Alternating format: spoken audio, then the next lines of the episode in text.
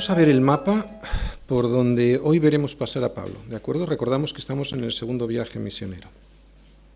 Si os fijáis ahí, salió Pablo de Atenas y fue hasta Corinto, y de Corinto va a llegar hasta Éfeso, y de Éfeso va a llegar hasta Jerusalén. Es más que nada para que nos hagamos una idea geográfica de dónde estamos ahora. De Atenas va a llegar Pablo a Corinto. Versículo 1.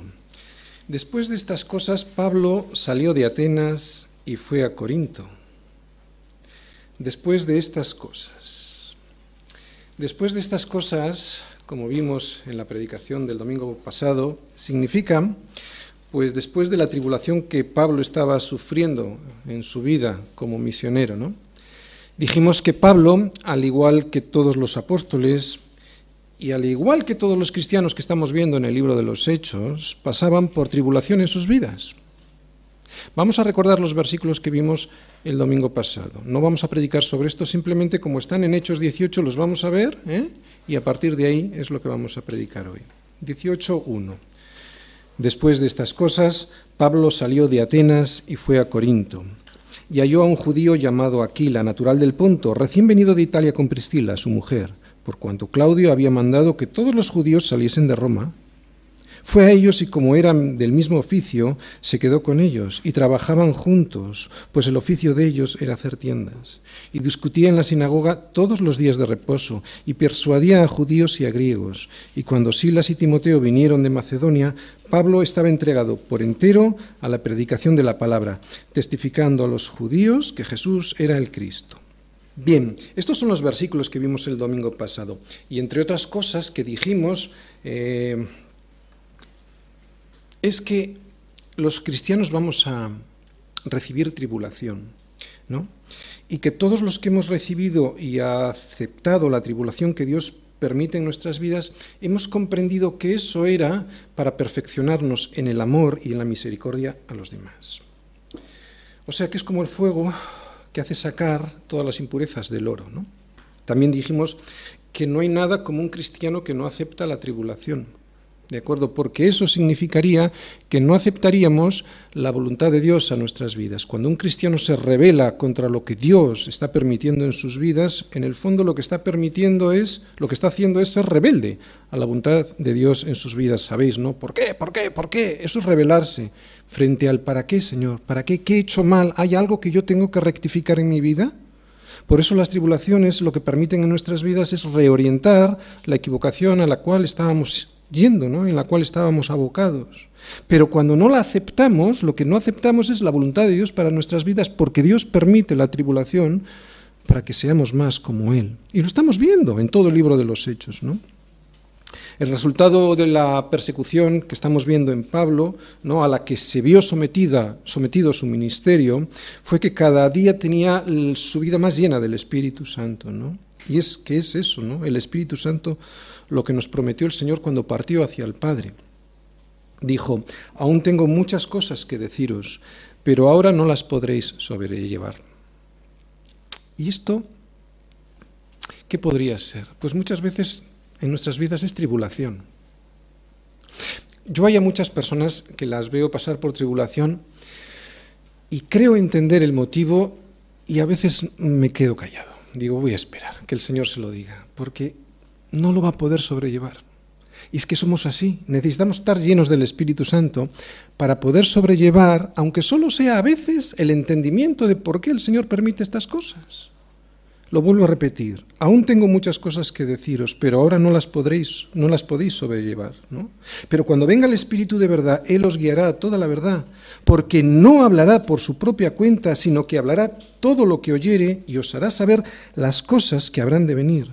Él me glorificará porque tomará de lo mío y os lo hará saber.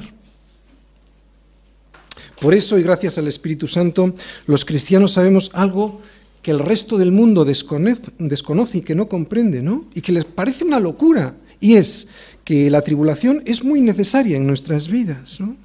¿Necesaria para qué es la tribulación? Pues lo hemos dicho, para encender más el Espíritu Santo ¿no? en nuestros corazones. Existe, de todas formas, quiero decirlo, una idea errónea que consiste en pensar que un, que un cristiano consagrado, o sea, un cristiano consagrado es un cristiano que se lleva bien con el Señor, que tiene una buena relación con el Señor, que tiene una muy buena relación con el Señor, pues un cristiano así no puede caer nunca en una tristeza, en una pequeña depresión, ¿no? No es cierto. Se puede estar triste y al mismo tiempo con gozo. El gozo consiste en que sabemos en quién hemos creído y que le dejamos a Él todas nuestras cargas. Así que os dejo estar tristes, ¿de acuerdo? Pero con gozo. Gozo es esperanza. Gozo es entendimiento de que lo que me pasa tiene un propósito, ¿no? Y además entiendo que ese propósito, aunque no me esté gustando en ese momento, es un propósito bueno. Por eso el regocijarse siempre en el Señor no significa que forcemos una sonrisa si no lo sentimos. No. Vale estar triste por un pequeño periodo de tiempo. No es necesario, además, estar triste a veces. Incluso es bueno estar triste, pero solo circunstancialmente. Solo hasta el momento en que entendemos lo que el Espíritu Santo nos quiere decir sobre nuestra tribulación. Porque esa tribulación siempre, como estamos diciendo, tiene un propósito y además es un propósito bueno. Por eso, y una vez entendido el propósito de la prueba, podemos tener esa paz que sobrepasa todo entendimiento, ¿no? Es en ese contexto en el que acabo de explicar cómo se puede entender Filipenses 4.4. Porque a veces parece que es una imposición, ¿no? Filipenses 4.4, del 4 al 7 mejor. Regocijaos en el Señor siempre. Otra vez, dice Pablo, otra vez os digo, regocijaos vuestra gentileza sea conocida de todos los hombres. El Señor está cerca. Y ahora viene el contexto por el que nos manda Pablo estar siempre contentos. Fijaros, con gozo. Por nada estéis afanosos, sino sean conocidas vuestras peticiones delante de Dios en toda oración y ruego, con acción de gracias. Y la paz de Dios, que sobrepasa todo entendimiento, guardará vuestros corazones y vuestros pensamientos en Cristo Jesús. Cuando confías, cuando le entregas esa zozobra, cuando le entregas esa tribulación, cuando le entregas esa angustia, es entonces, o sea, cuando estás demostrando que confías en tu padre, como un niño pequeño confía en su padre, cuando se ha perdido y le agarra la mano al padre, el niño pequeño se le han pasado todas las angustias, ¿no?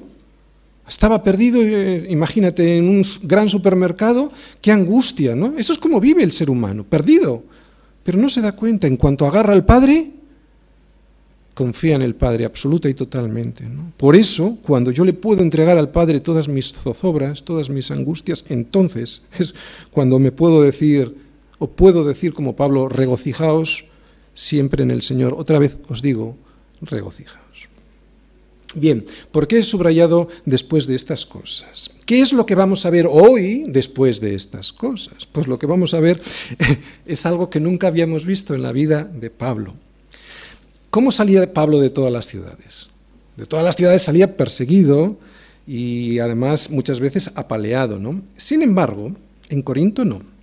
En Corinto le va a regalar el Señor un tiempo en el que no le van a tocar ni un pelo yo no sé si estaba calvo o no, pero no le van a pegar. ¿eh?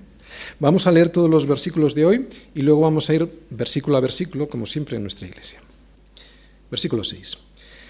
Pero oponiéndose y blasfemando estos, les dijo, sacudiéndose los vestidos, vuestra sangre sea sobre vuestra propia cabeza. Yo, limpio desde ahora, me iré a los gentiles. Y saliendo de allí, se fue a la casa de uno llamado justo, temeroso de Dios, la cual estaba junto a la sinagoga. Y Crispo, el principal de la sinagoga, creyó en el Señor con toda su casa. Y muchos de los corintios, oyendo, creían y eran bautizados. Entonces el Señor dijo a Pablo en visión de noche, No temas, sino habla y no calles, porque yo estoy contigo, y ninguno pondrá sobre ti la mano para hacerte mal, porque yo tengo mucho pueblo en esta ciudad. Y se detuvo allí un año y seis meses, enseñándoles la palabra de Dios.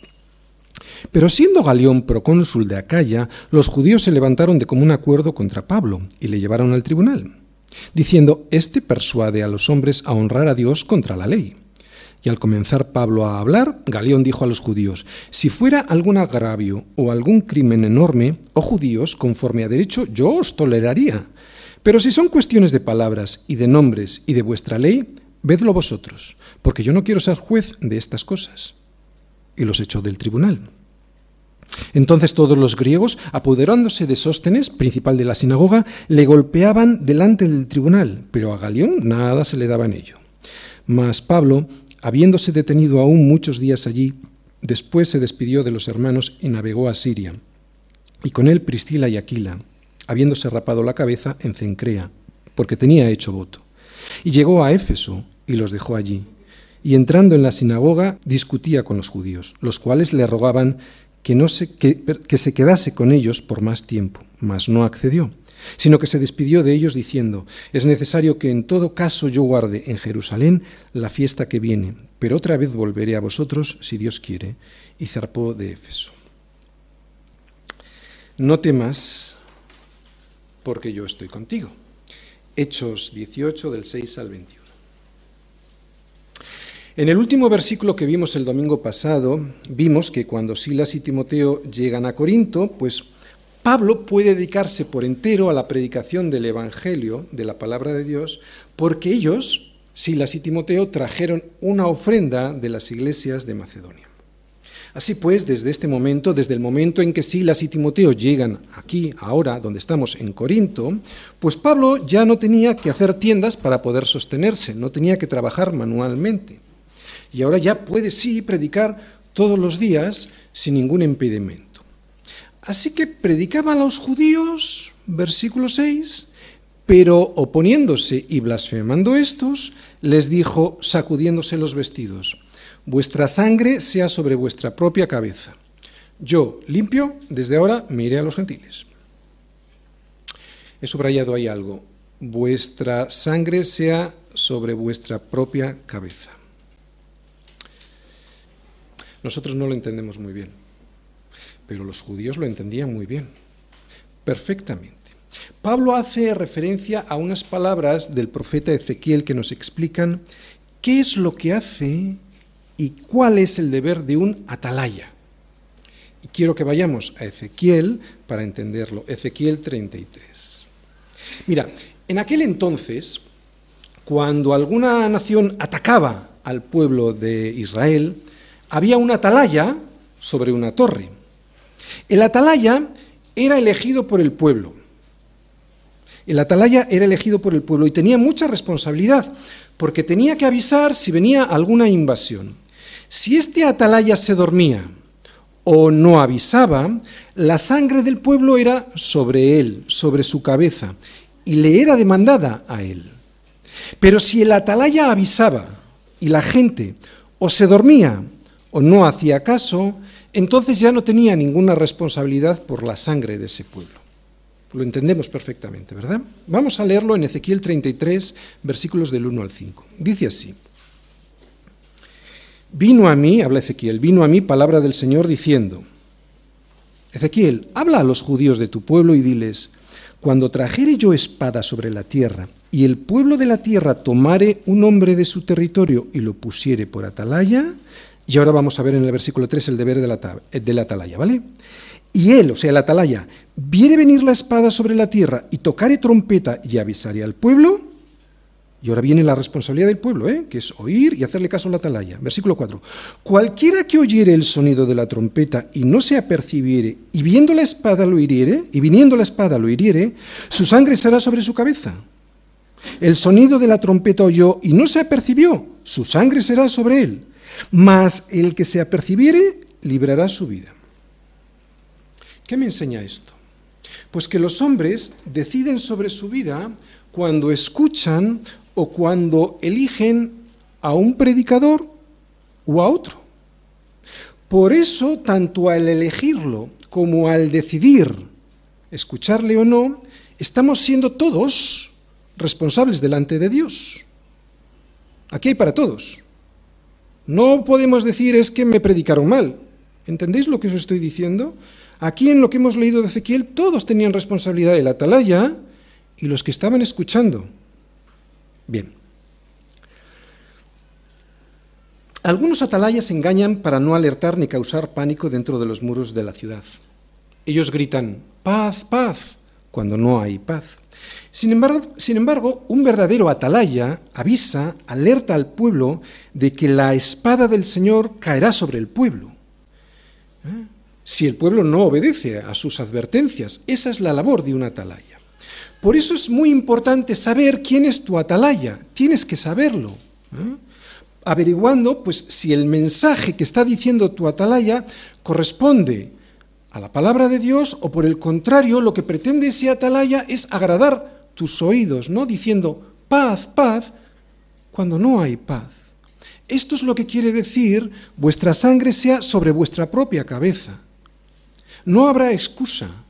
Cada oveja tiene el pastor que ha elegido, porque cada oveja al oír su voz puede seguirle o no. Y estos judíos que estamos viendo en Hechos 18 ya habían elegido escuchar a los falsos profetas en vez de escuchar la voz del Señor. Voz que a través de Pablo les estaba llevando la voz de alerta. No es esta la primera vez que en el Nuevo Testamento se ve esta idea de la sangre será sobre vuestra cabeza. Pilato, al ver a Jesús que era inocente y por la, la cobardía de no ejercer su responsabilidad, hizo y dijo lo siguiente. Tomó agua y se lavó las manos delante del pueblo diciendo, Inocente soy yo de la sangre de este justo. Allá vosotros. Y respondiendo todo el pueblo dijo, Su sangre sea sobre nosotros y sobre nuestros hijos. Y en ese mismo momento, ¿sabes lo que pasó? Se engendraron todos los horrores que hasta el día de hoy ha padecido ese pueblo. Y todo por haber negado el nombre, que es sobre todo nombre. Y voy a completar esta idea de la responsabilidad de cada uno de nosotros, porque a veces somos como adolescentes. Ya sabéis lo que es un adolescente, algo inventado por este siglo, es, un, adulto pero sin responsabilidades. Ese es un, un, adolescente, ¿no? Pensando que la culpa siempre la tiene el de enfrente. Jeremías 5, 31 nos dice, los profetas profetizaron mentira, tienen su responsabilidad. Los sacerdotes dirigían por manos de ellos, tienen su responsabilidad. Y mi pueblo así lo quiso. O sea que vemos que hay para todos. Y mi pueblo así lo quiso. ¿Qué pues haréis cuando llegue el fin?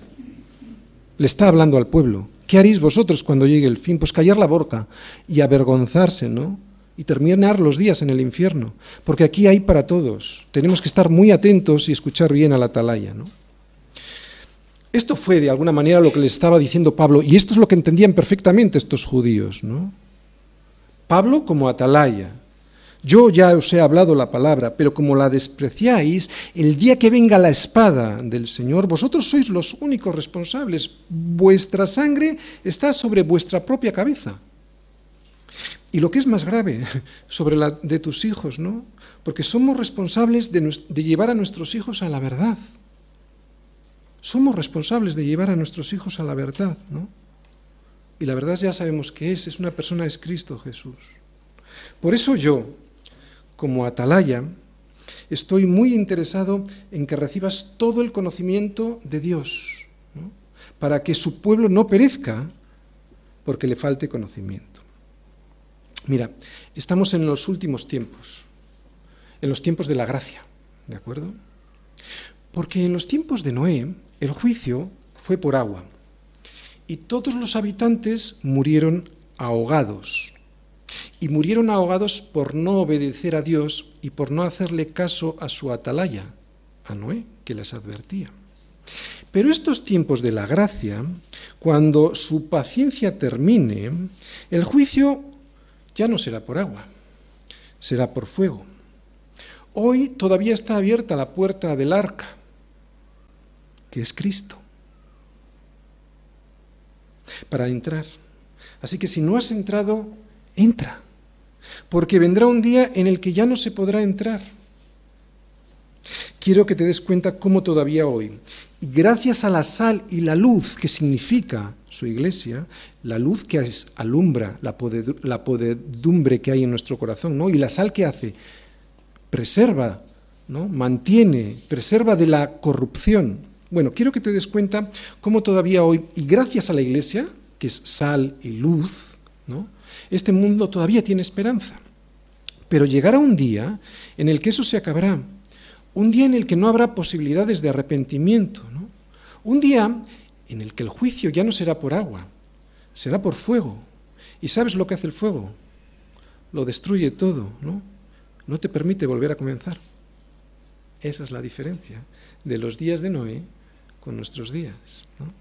Fíjate cómo dice esta idea, el mismo Pedro la dice. Segunda de Pedro 3.7, no hace falta que vayas, apúntalo si quieres, luego lo ves en casa. Dice, dice Pedro, pero los cielos y la tierra que existen ahora están reservados por la misma palabra.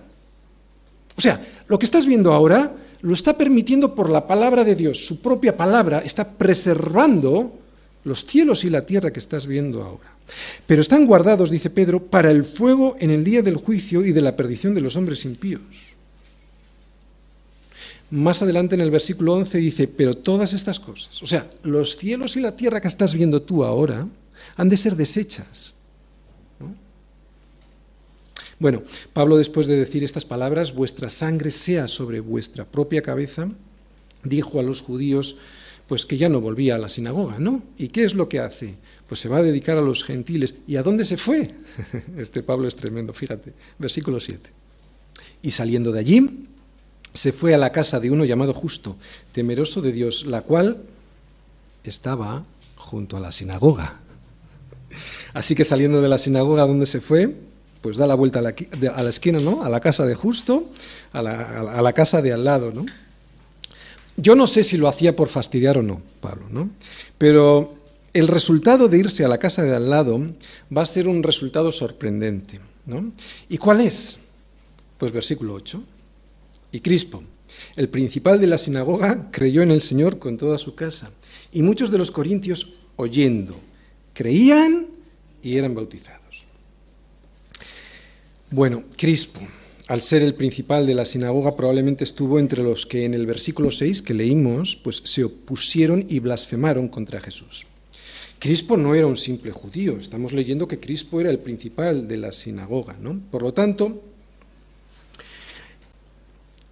vemos que el irse a la casa de al lado, a la casa de justo, Pablo tuvo un gran fruto, ¿no? que Crispo, que era el principal de la sinagoga, se decidiera por el Señor. Esto me enseña algo, que aunque la gente desprecie el mensaje de Jesús y por lo tanto decidamos apartarnos de ellos, a no ser que el Señor nos diga lo contrario, no debemos quedarnos muy lejos de esas personas, porque podría haber algún Crispo entre ellos. ¿eh? Alguien que ni te imaginarías que pudiera llegar a arrepentirse. Y no solo Crispo, sino también leemos ahí toda su casa, creyó en el Señor Jesús. Y esto fue gracias de la obediencia, quiero que te centres aquí, esto es importante para nosotros. Esto, lo de que toda su casa también llegó al Señor Jesús, fue por la obediencia de Crispo al Señor. No te engañes, Solo la obediencia hace que la gente te tome en serio. Solo la obediencia hace que tu familia te tome en serio. Cuando alguien oye y cree, se bautiza. Cuando alguien se bautiza, su familia le toma en serio. Saben perfectamente que ese paso que uno ha dado no es cualquier cosa. Por eso yo estoy muy contento con los que a final de mes han tomado la decisión de hacer público este compromiso de seguir a Jesucristo bautizándose, ¿no? Obedeciendo al bautismo. Los que te conocen, sabes, te tomarán en serio. Puede que no les guste, pero te tomarán en serio. No hay nada como la obediencia a lo que dices que crees para que te tomen en serio, para que te respeten. Para un judío, bautizarse y bautizarse en el nombre de Jesús no era fácil. Era desprenderse de todo lo que era y de todo lo que tenía, su herencia, su cultura, sus relaciones personales, sus relaciones familiares, en definitiva, todo lo que él, tenía hasta ese momento. ¿no? Lo perdían todo. Ser bautizado públicamente era ser expulsado de la sinagoga, de la familia, de la herencia, de la sociedad. ¿Cuánto más le iba a pasar esto al principal de la sinagoga? ¿no? Seguir a Cristo, por lo menos antes, costaba muy caro. Hoy decimos que bautizarse públicamente no es fácil, y es cierto, porque eso significa el simbolismo público de morir como Cristo para ser resucitado también en su misma resurrección, o sea, vivir una nueva vida. Y no es fácil porque eso significa perder muchas cosas de este mundo. Pierdes a veces los amigos, prestigio, trabajo, herencia, y muchas veces, aunque no lo buscamos y desde luego no lo deseamos, a veces perdemos hasta la familia. Pero si es, si es difícil para nosotros, imagínate para un judío principal de la sinagoga. Él puso en riesgo todo lo que tenía y todo lo que era por no negar a Jesús. Y nosotros todavía decimos que nos lo tenemos que pensar. La verdad es que no hay mucho que pensar. En realidad lo que hay mucho es que perder. Claro, pierdes tu vida. Estás muriendo a ti mismo, ¿no? Para ganarlo todo. Esa es la diferencia. Porque todo el que quiera salvar su vida, dice Jesús, la perderá. Pero todo el que pierda su vida por causa de mí y del Evangelio, la salvará. Sabes, si no te avergüenzas de Él, Él no se avergonzará de ti en el día del juicio. Por eso os digo a los que os vais, a, los que os vais a bautizar a final de este mes, el Señor no se avergonzará de vosotros. Versículos 9 y 10. Entonces el Señor dijo a Pablo en visión de noche, no temas, sino habla y no acalles. Porque yo estoy contigo y ninguno pondrá sobre ti la mano para hacerte mal, porque yo tengo mucho pueblo en esta ciudad. No temas. ¿Por qué le habrá dicho el Señor a Pablo, no temas? Muy sencillo. Estaba en temor. Si no, ¿por qué le iba a decir a Pablo no temas? ¿No? Puro sentido común. Vamos a intentar ver por qué Pablo estaría temeroso. En la primera carta a los Corintios, Pablo comienza recordándoles que él había llegado a ellos de la siguiente manera. Así que, hermanos, cuando fui a vosotros para anunciaros el testimonio de Dios, no fui con excelencia de palabras o de sabiduría, pues me propuse no saber entre vosotros cosa alguna, sino a Jesucristo y a este crucificado. Y estuve con vosotros, entre vosotros, con debilidad y mucho temor y temblor. ¿Por qué Pablo estaría con este temor? No lo sé muy bien, pero muy probablemente sea por la persecución, ¿no? Los pastores también a veces nos llega el temor. La gente se piensa que somos superhéroes de la fe, pero somos tan pecadores como el que más, así que yo sí le comprendo a Pablo. Él aparentemente siempre estaba fuerte, ¿no?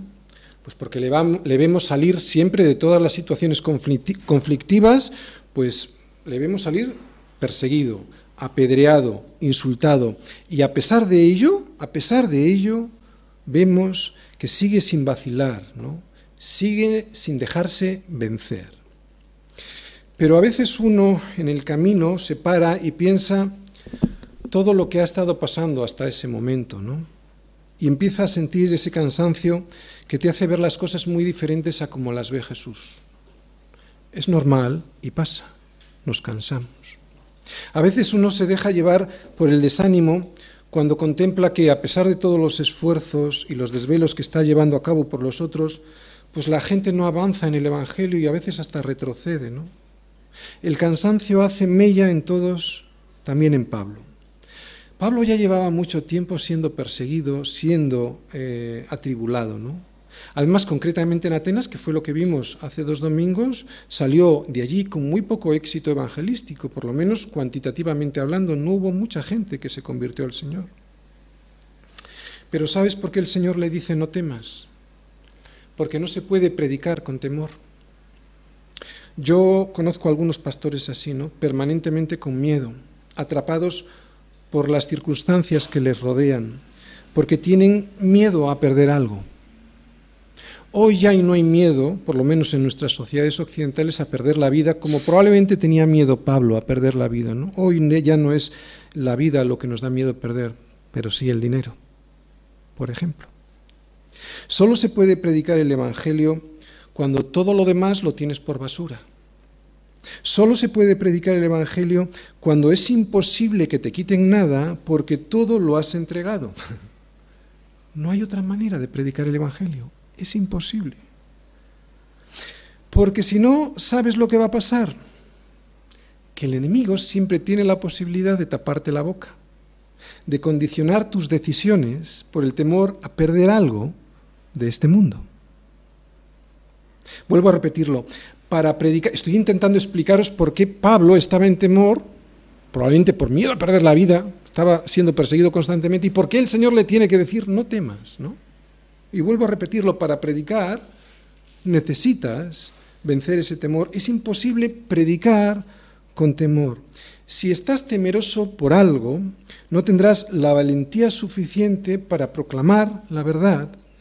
Algo te callarás, algo maquillarás, algo disimularás. Por eso el Señor muy probablemente al ver a Pablo así, con temor, le dice, no temas, sino habla y no calles, porque yo estoy contigo. Los cristianos tenemos la presencia de Dios que siempre nos acompaña, pero tenemos que saber que la aflicción es parte de nuestro ministerio, parte del camino cristiano, es parte del llamamiento.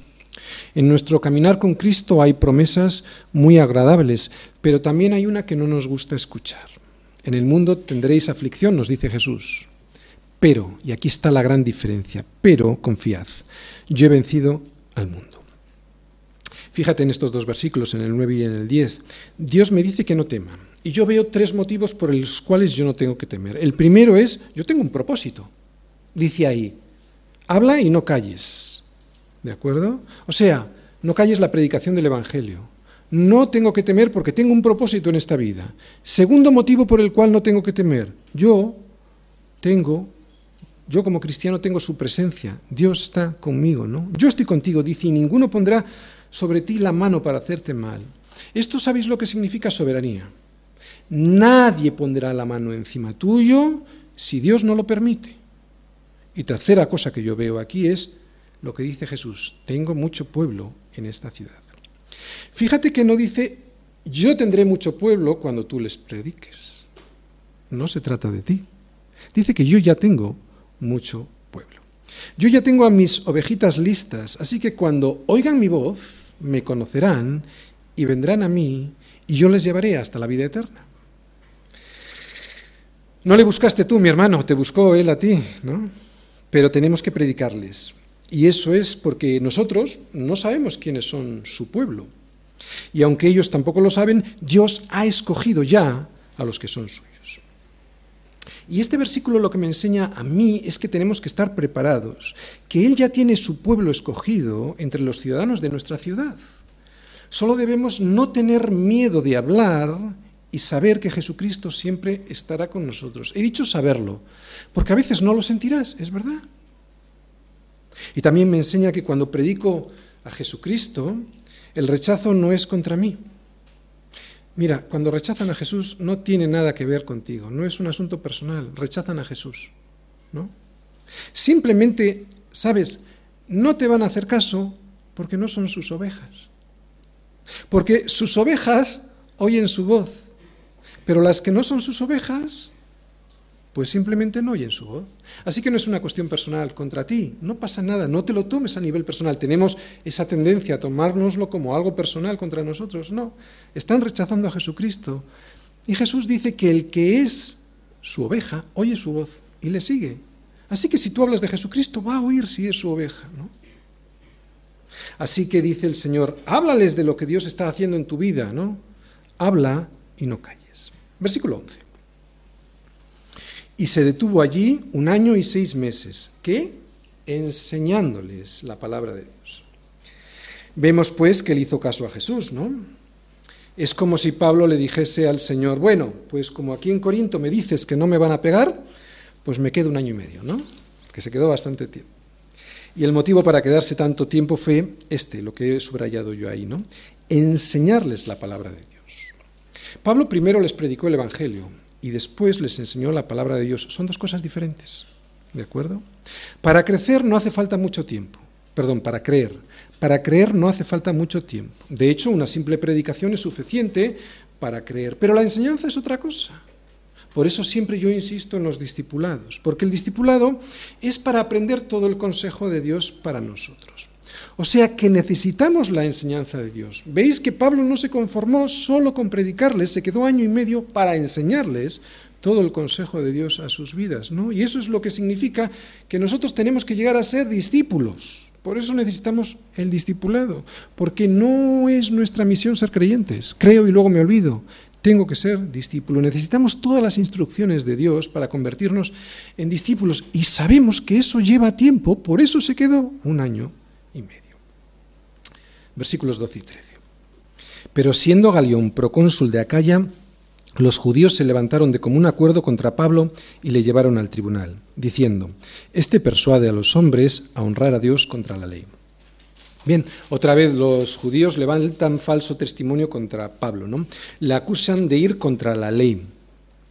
Oye, ¿no le había prometido Cristo algo? Parece que Jesús le ha fallado, ¿no? Pero no es así. Lo que dijo Jesús que fue que no, no dijo que no tendría oposición, lo que dijo fue que no le pondrían la mano encima. ¿De acuerdo? Eso fue lo que le dijo. Versículos 14, 15 y 16. Y al comenzar Pablo a hablar, Galión dijo a, los judíos, si fuera algún agravio o algún crimen enorme, oh judíos, conforme a derecho yo os toleraría. Pero si son cuestiones de palabras y de nombres y de vuestra ley, vedlo vosotros, porque yo no quiero ser juez de estas cosas. Y los echó del tribunal. Bien, Dios vemos que le ha respondido. Dios dijo que no le iban a tocar y no le tocan, ¿no? no le ponen la mano encima. De hecho, vemos que la situación se vuelve en contra de los judíos. ¿no? Después de tantas veces haber sido Pablo el que recibiera los azotes, los palos, ¿no? las tornas han cambiado. Pero la diferencia es que cuando Pablo era perseguido, era perseguido por causa de la justicia. Y sabemos cuál es la justicia, es Jesucristo. ¿no? Y los judíos, sin embargo, son perseguidos por una causa injusta, ¿no? por querer anular el mensaje del Evangelio. Versículo 17. Entonces todos los griegos, apoderándose de Sóstenes, principal de la sinagoga, le golpean delante del tribunal, pero a Galión nada se le daba en ello. Bien, recordáis, el principal de la sinagoga, ¿quién era? Crispo. Pero como ya vimos, se hizo cristiano, así que tuvieron que elegir a otro principal. ¿Y cómo se llama? Sóstenes. Sóstenes, pues, habría estado llevando la voz cantante en ese proceso que se inició contra Pablo, ¿no? Pero ahora los griegos, viendo que el procónsul había desestimado las pretensiones de los judíos, y seguramente debido también al antisemitismo que imperaba en la ciudad, agarraron a Sóstenes y descargaron su ira contra él. Y vemos además que Galeón, que es el procónsul, ni se inmutó. En 1 Corintios 1.1 vemos que Pablo empieza su carta así. Pablo, llamado a ser apóstol de Jesucristo por la voluntad de Dios, y el hermano Sóstenes. No lo sé, ¿eh? ¿será este Sóstenes el mismo que golpearon delante del tribunal? No lo sabemos. Hay muchos comentaristas que dicen que probablemente sí. Si esto fuese así, algo tuvieron que hacer los cristianos en Corinto con este Sóstenes. Algo de testimonio, después de, después de lo, que, lo que hacía Sóstenes, ¿no? Seguramente algo de misericordia con él, o sea, no darle lo que se merecía, eso es misericordia, no darle al otro lo que se merece. Y probablemente Sóstenes, al ver la misericordia, o sea, al ver que no recibía de los cristianos, lo recibió de los, de los griegos, pero no de los cristianos, al ver que no recibía lo que realmente se merecía, esa misericordia, produjo en él pues el arrepentimiento, ¿no? Esto es para entender nosotros por qué nosotros debemos ser misericordiosos. Porque Jesús con nosotros tuvo misericordia, no nos dio lo que merecíamos. Por eso nosotros tampoco les damos a los demás lo que se merecen. Y si es cierto que este Sóstenes es el mismo, pues muy probablemente vio esta misericordia en los, en los cristianos. ¿no? Versículo 18. Mas Pablo, habiéndose detenido aún muchos días allí, después se despidió de los hermanos y navegó a Siria, y con él Priscila y Aquila. habiéndose rapado la cabeza en Cencrea, porque tenía hecho voto. Bien, el, voto de Pablo muy probablemente sea un voto nazareo. Había una práctica judía que implicaba que uno se cortaba el cabello para presentarlo en el templo de Jerusalén como una ofrenda. Esta ofrenda de Pablo significaría el agradecimiento a Dios por haber cuidado de él en Corinto y muy probablemente pues, por todo lo que no le pasó, que siempre le pasaba, que era la persecución, ¿no? como agradecimiento a Dios y por haber bendecido su ministerio en esta ciudad. Sin embargo, es raro ver en esto, ver, a Pablo hacer esto, ¿verdad? Cuando él mismo muchas veces nos dice que no nos, tengamos, no nos tenemos que, guiar por la ley, ¿no? Pero es que Pablo, sabéis, seguía siendo judío para los judíos. Y esto es algo que nosotros tenemos que aprender nosotros. Él quería que los suyos se salvasen y se hacía judío para los judíos. Lo hemos visto en alguna otra ocasión, 1 Corintios 9:20, me he hecho a los judíos como judío para ganar a los judíos a los que están sujetos a la ley, aunque yo no esté sujeto a la ley, como sujeto a la ley, para ganar a los que están sujetos a la ley. ¿Y qué me enseña esto? Pues es como si Pablo nos estuviese diciendo, mira, yo no lo necesito hacer, raparse, ¿no? El pelo, pero lo voy a hacer para ganarlos. Lo voy a hacer para que no me vean como un enemigo y así poder ganarlos para Cristo. Versículos 19, 20 y 21. Y llegó a Éfeso y los dejó allí, ¿vale? Y entrando en la sinagoga discutía con los judíos, los cuales le rogaban que se quedase con ellos por más tiempo, mas no accedió, sino que se despidió de ellos diciendo, es necesario que en todo caso yo guarde en Jerusalén la fiesta que viene, pero otra vez volveré a vosotros, si Dios quiere, y zarpó de Éfeso. Bien, está de paso por Éfeso, ¿verdad? Está de paso porque ¿dónde se va? A Jerusalén, pero como siempre hace Pablo, aprovecha para predicar el Evangelio. Bien, en todo el libro de los Hechos, cuando vemos a Pablo entrar en una ciudad, ¿cómo le veo? ¿Cómo le vemos? Deseando quedarse, ¿no? Y también vemos que todos están deseando que se marche. y aquí vemos lo contrario, ¿no?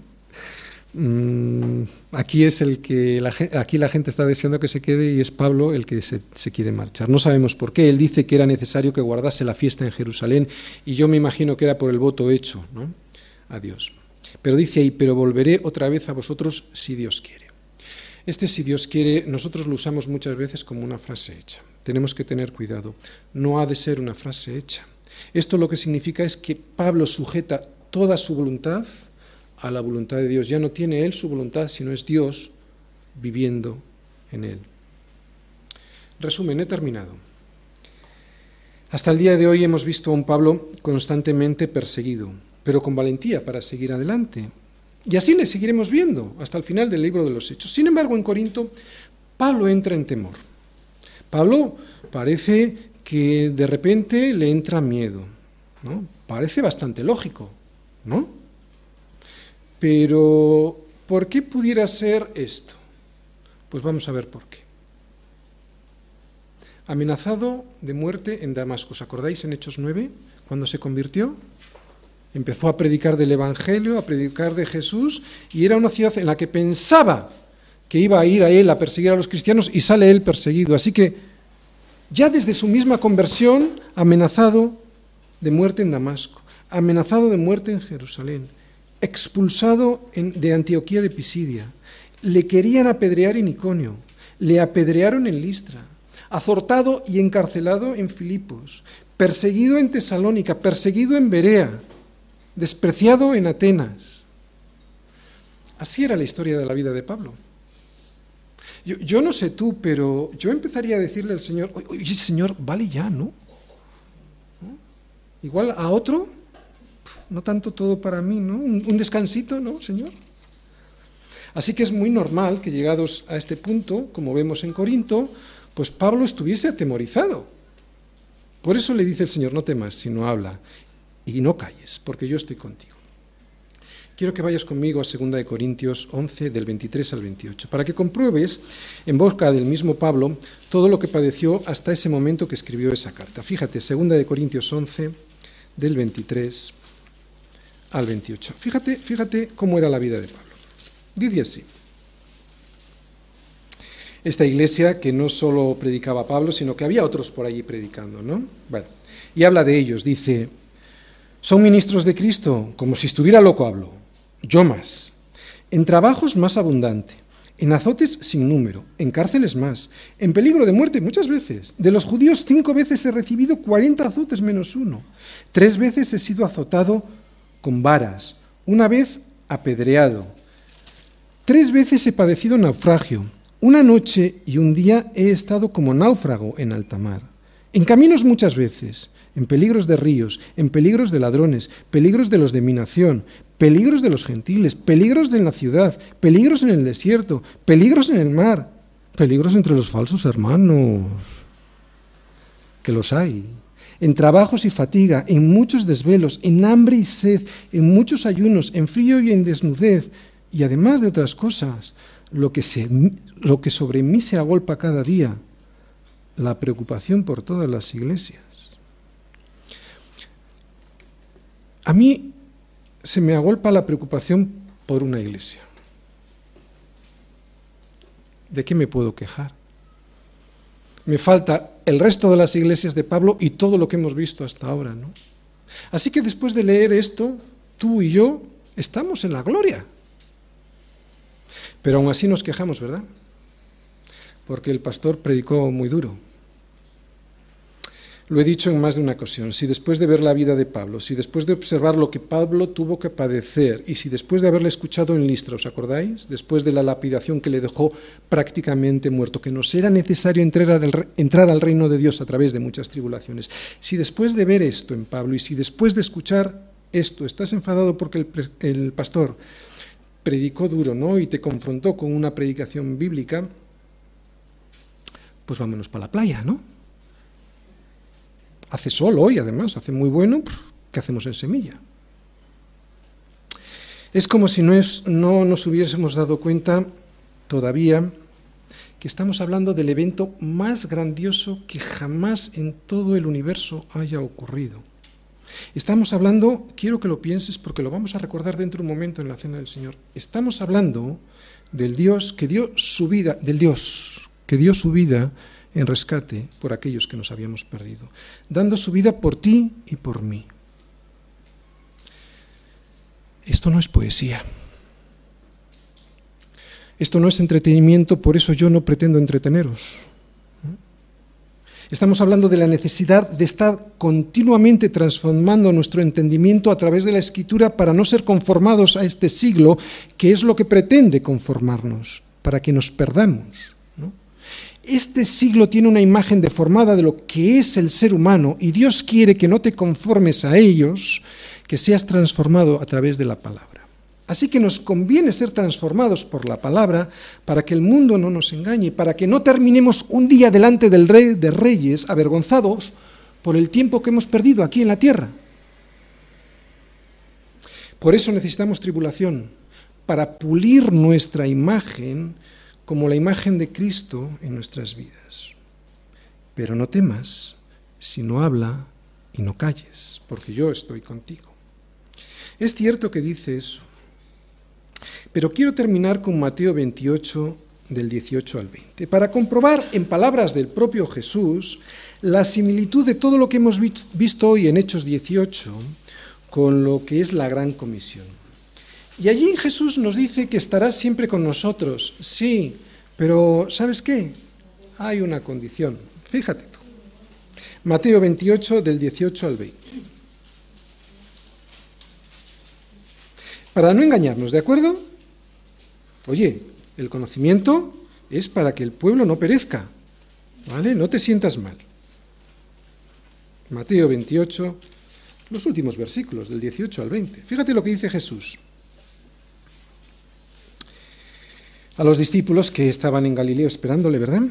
Después de la resurrección, dice Jesús. Y Jesús se acercó y les habló diciendo, Toda potestad me es dada en el cielo y la tierra. ¿Qué quiere decir eso? ¿Sabes lo que quiere decir? Que nadie te va a tocar si Él no lo permite. ¿De acuerdo? Bien. Toda potestad me es dada en el cielo y en la tierra. Por lo tanto, id y haced discípulos a todas las naciones, bautizándolos en el nombre del Padre y del Hijo y del Espíritu Santo.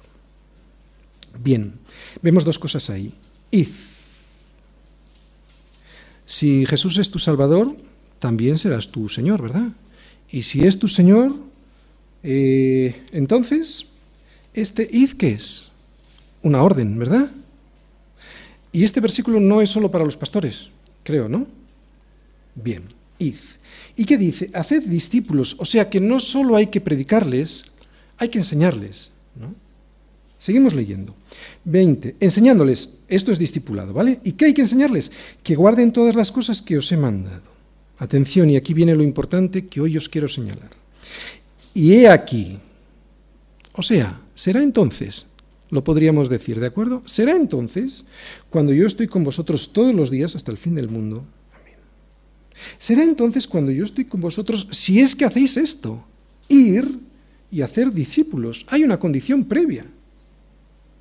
¿no? te quedes solo con este último párrafo, con esta última parte de la promesa, si no hemos cumplido la condición previa. ¿no? Nos agorramos a las promesas de Dios, normalmente la mitad de la promesa porque nos interesa. ¿no? A veces no sentimos que Dios está con nosotros, ¿no? Pero ¿estamos cumpliendo el propósito de Dios? ¿Estamos cumpliendo con la obediencia para que realmente pueda estar con nosotros? Así que no temas si no habla y no calles, porque yo estoy contigo. ¿Te das cuenta la conexión que hay entre yo estoy contigo y que sea realidad el yo estoy contigo? Cuando hables y no calles. O sea, cuando cumplas el propósito de tu vida, que es cantar todas sus maravillas.